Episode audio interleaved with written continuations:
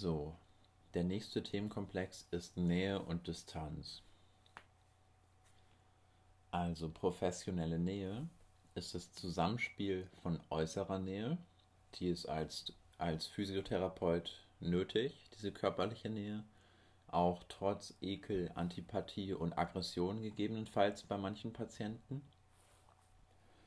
Und zur professionellen Nähe gehört nicht nur die äußere Nähe, sondern auch der innere Kontakt die Empathie und das zeitlich Begrenzte hineinversetzen in den Patienten. Allerdings ohne Identifikation, weil sonst wäre es auch schon wieder zu viel Nähe. Das Gegenstück zur professionellen Nähe ist die professionelle Distanz. Das ist das Korrektiv zur professionellen Nähe, wie gesagt. Um unangenehme Tätigkeiten durchzuführen, wird hier vorübergehend das eigene Erleben empathisch überschritten oder ausgeschaltet. Und es gibt auch einen inneren funktionalen Abstand gegenüber den eigenen Emotionen. Ja, und Grenzüberschreitungen werden mit kommunikativen Mitteln deutlich gemacht. Außerdem ist wichtig für professionelle Distanz, die eigenen Gefühle reflexiv zu bearbeiten, auch von sich selbst diese Distanz zu haben, um einen guten Umgang damit zu haben. Und der Mix aus professioneller Nähe und professioneller Distanz ist emotionale Professionalität. Also wir halten nochmal in Kurzversion fest. Emotionale Professionalität besteht aus professioneller Nähe und professioneller Distanz. Professionelle Nähe besteht aus äußerer körperlicher Nähe und innerem Kontakt, also Empathie. Und professionelle Distanz besteht aus zeitlich begrenztem Ausschalten oder Überschreiten des eigenen Erlebens und reflexiver Bearbeitung der eigenen Gefühle. So.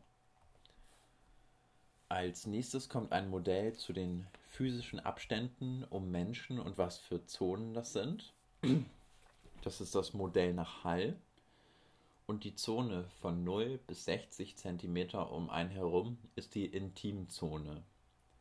Auf diesen Abstand dürfen nur enge Verwandte oder Partner.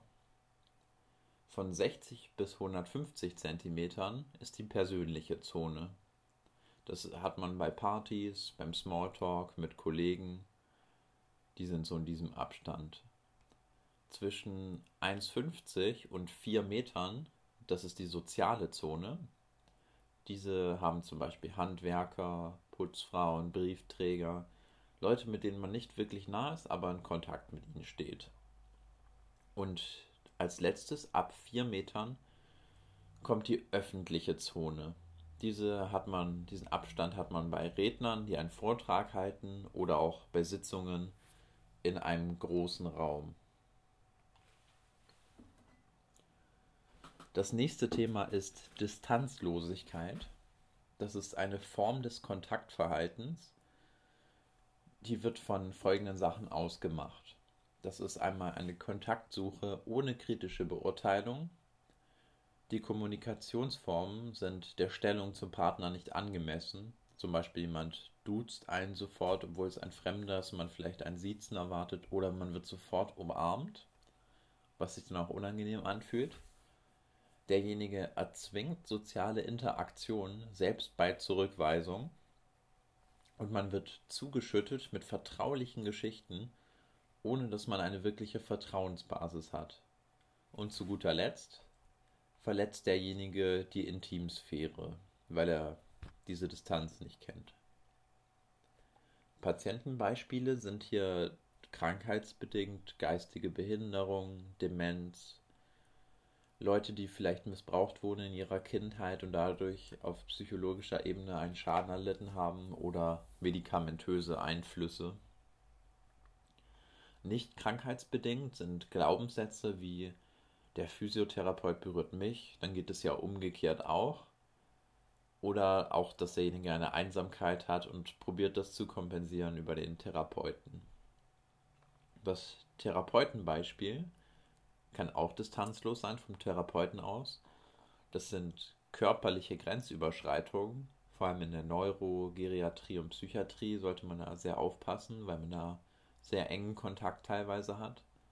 ungefragtes Duzen des Patienten, wenn man ihn körperlich untersucht und ihn einfach entkleidet, ohne vorher zu fragen, ob das in Ordnung ist, ist es auch distanzlos. Wenn man den Patienten umarmt, ebenfalls oder seine Hände streicht. Wenn man persönliche Geschichten von sich erzählt oder den Patienten ausfragt. Hier ist überall die professionelle Distanz nicht mehr gegeben. Es gibt noch, jetzt kommt ein neues Thema, Übertragung und Gegenübertragung.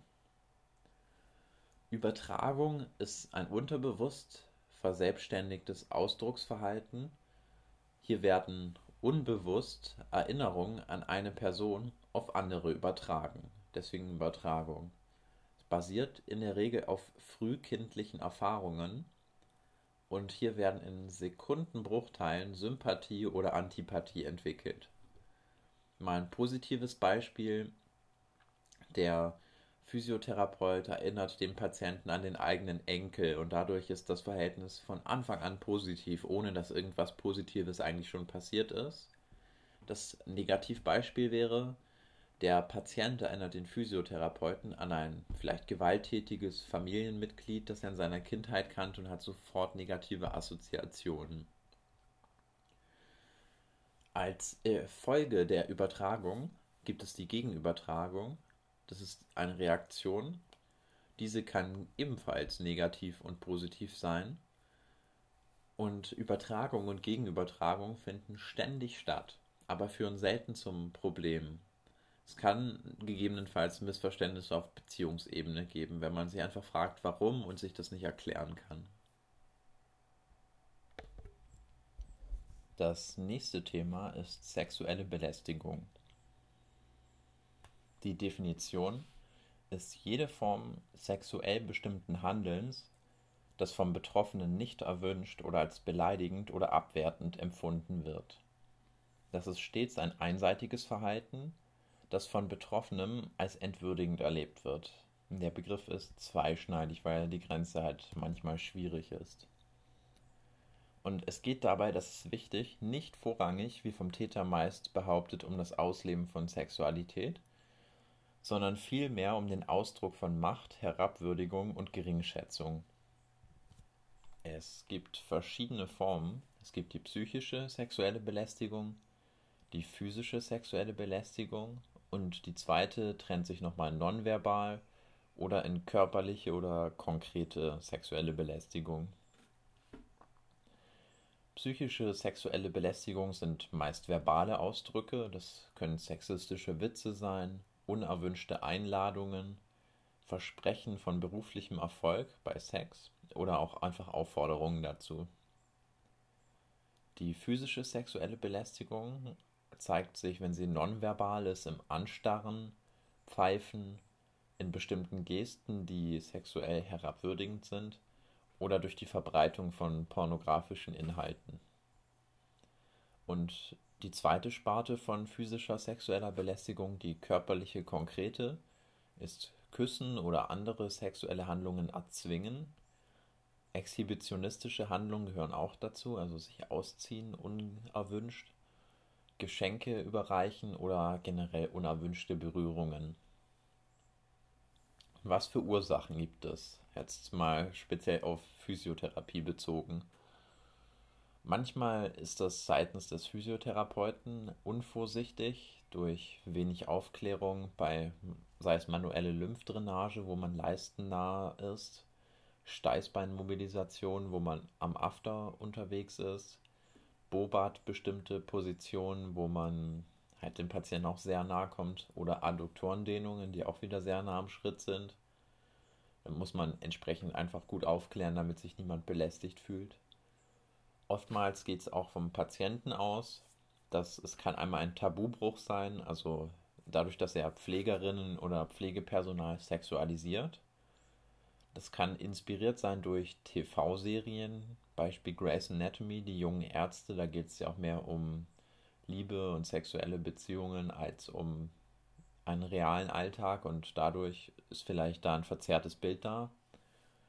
Das kann auch Imponiergehabe sein, vielleicht auch ältere Männer, die sexuelle Dysfunktion überspielen wollen, indem sie sich als besonders sexuell aktiv darstellen. Dadurch verbunden auch eine sexuelle Not.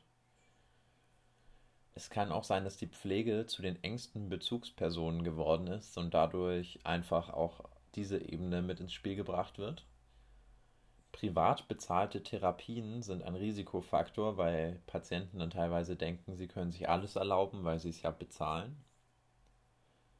Zu wenig professionelle Distanz kann auch ein Grund sein seitens der Therapeuten. Man sollte die Kleidung schon anpassen für eine Therapie angemessen und sexuell angehauchte Formulierungen vielleicht unterlassen. Also das kann halt ein Risikofaktor darstellen. Manche im Bereich der Pflege sagen sowas so, wir gehen jetzt ins Bett oder bestimmte Witze, die dann missdeutet werden können als Aufforderung. Ja, das sind solche möglichen Ursachen. Maßnahmen, die man dagegen unternehmen kann, da gibt es die Dreierregel. Erstens, man benennt die Situation. Zweitens, man stellt klar, was das für einen bedeutet. Und drittens, man äußert Erwartungen oder seine Erwartungen. Mal ein Beispiel. Man benennt die Situation. Sie berühren mich auffällig oft. Zweitens klarstellen, das ist mir unangenehm. Drittens Erwartung äußern, ich möchte, dass Sie mich nicht anfassen. Das sind Maßnahmen gegen sexuelle Belästigung. Das war's zum Thema sexuelle Belästigung. Jetzt kommen Abschied und Trauer. Es gibt fünf Sterbephasen nach Kübler-Rost.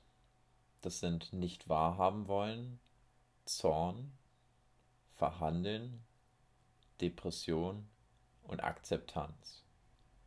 So, erstens das nicht wahrhaben wollen. Da findet eine Verdrängung statt, dass man stirbt. Man schiebt es zur Seite, kann es noch nicht wahrhaben, wie der Begriff schon sagt.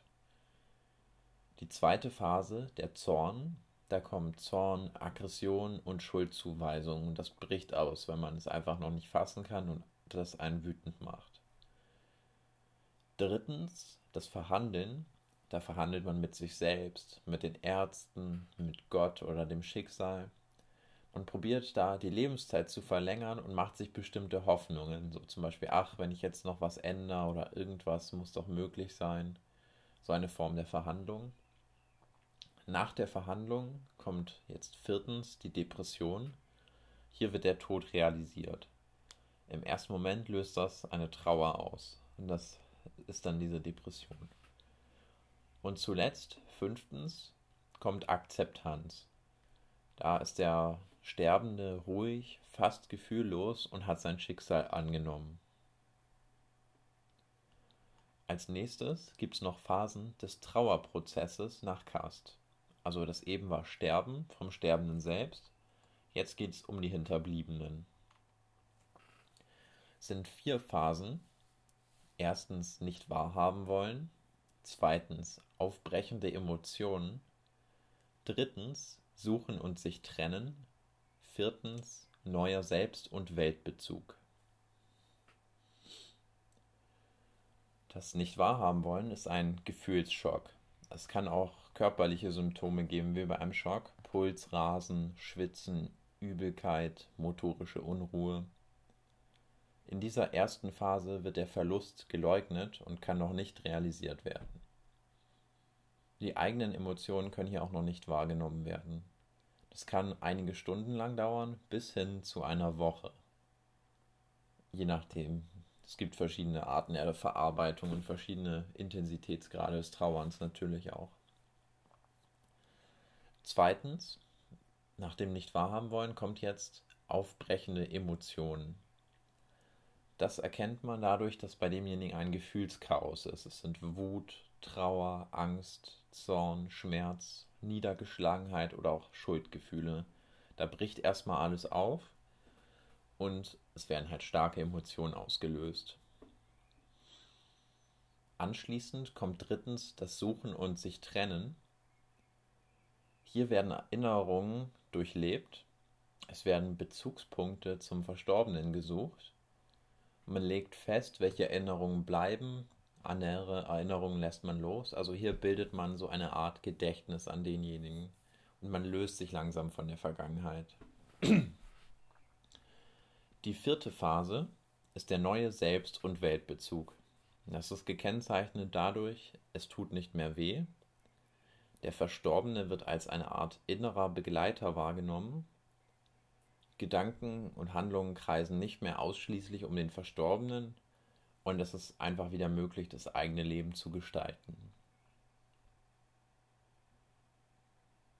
So, jetzt kommt ein Phänomen, das nennt sich Aktualisierung.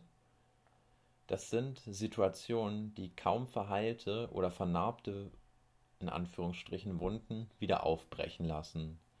Da geht es vor allem auch um den Trauerprozess. Das kann zum Beispiel ein Geburtstag von einem Verstorbenen sein oder der Todestag, der sich jährt. Und da kann das Ganze wieder aktualisiert sein und es brechen vielleicht wieder Emotionen aus und die Trauer wird aktualisiert. Physiotherapie in der Palliativmedizin. So, was ist hier wichtig? Wichtig ist es einmal, schwere körperliche Symptome zu lindern, also Schmerz, Ischämien und so weiter. Man möchte natürlich auch emotional, spielt hier eine noch größere Rolle vielleicht als in anderen Therapien, die emotionale Begleitung. Es ist wichtig, dass die verschiedenen Professionen interdisziplinär zusammenarbeiten und das körperlich-schematische ist nicht mehr so wichtig. Wichtiger ist hier eher das Tagesform-individuelle oder die Tagesform-individuelle Therapie. Hier begleitet man ja schließlich jemand beim Sterben. Da sind die Zielsetzungen vielleicht anders und etwas lockerer, weil Tagesform individuell sagt eigentlich alles. So, Sterbehilfe. Es gibt verschiedene Arten. Es gibt aktive Sterbehilfe. Hier wird auf Wunsch des Patienten der Patient bewusst durch Einfluss von außen getötet, zum Beispiel durch ein Mittel oder ein Medikament, das den Tod einleitet. Passive Sterbehilfe ist auf Wunsch des Patienten eine bestimmte Behandlung, die unterlassen oder abgebrochen wird, es gibt aber auch noch Beihilfe zum Suizid. Das ist nochmal was anderes. So, die Patientenverfügung.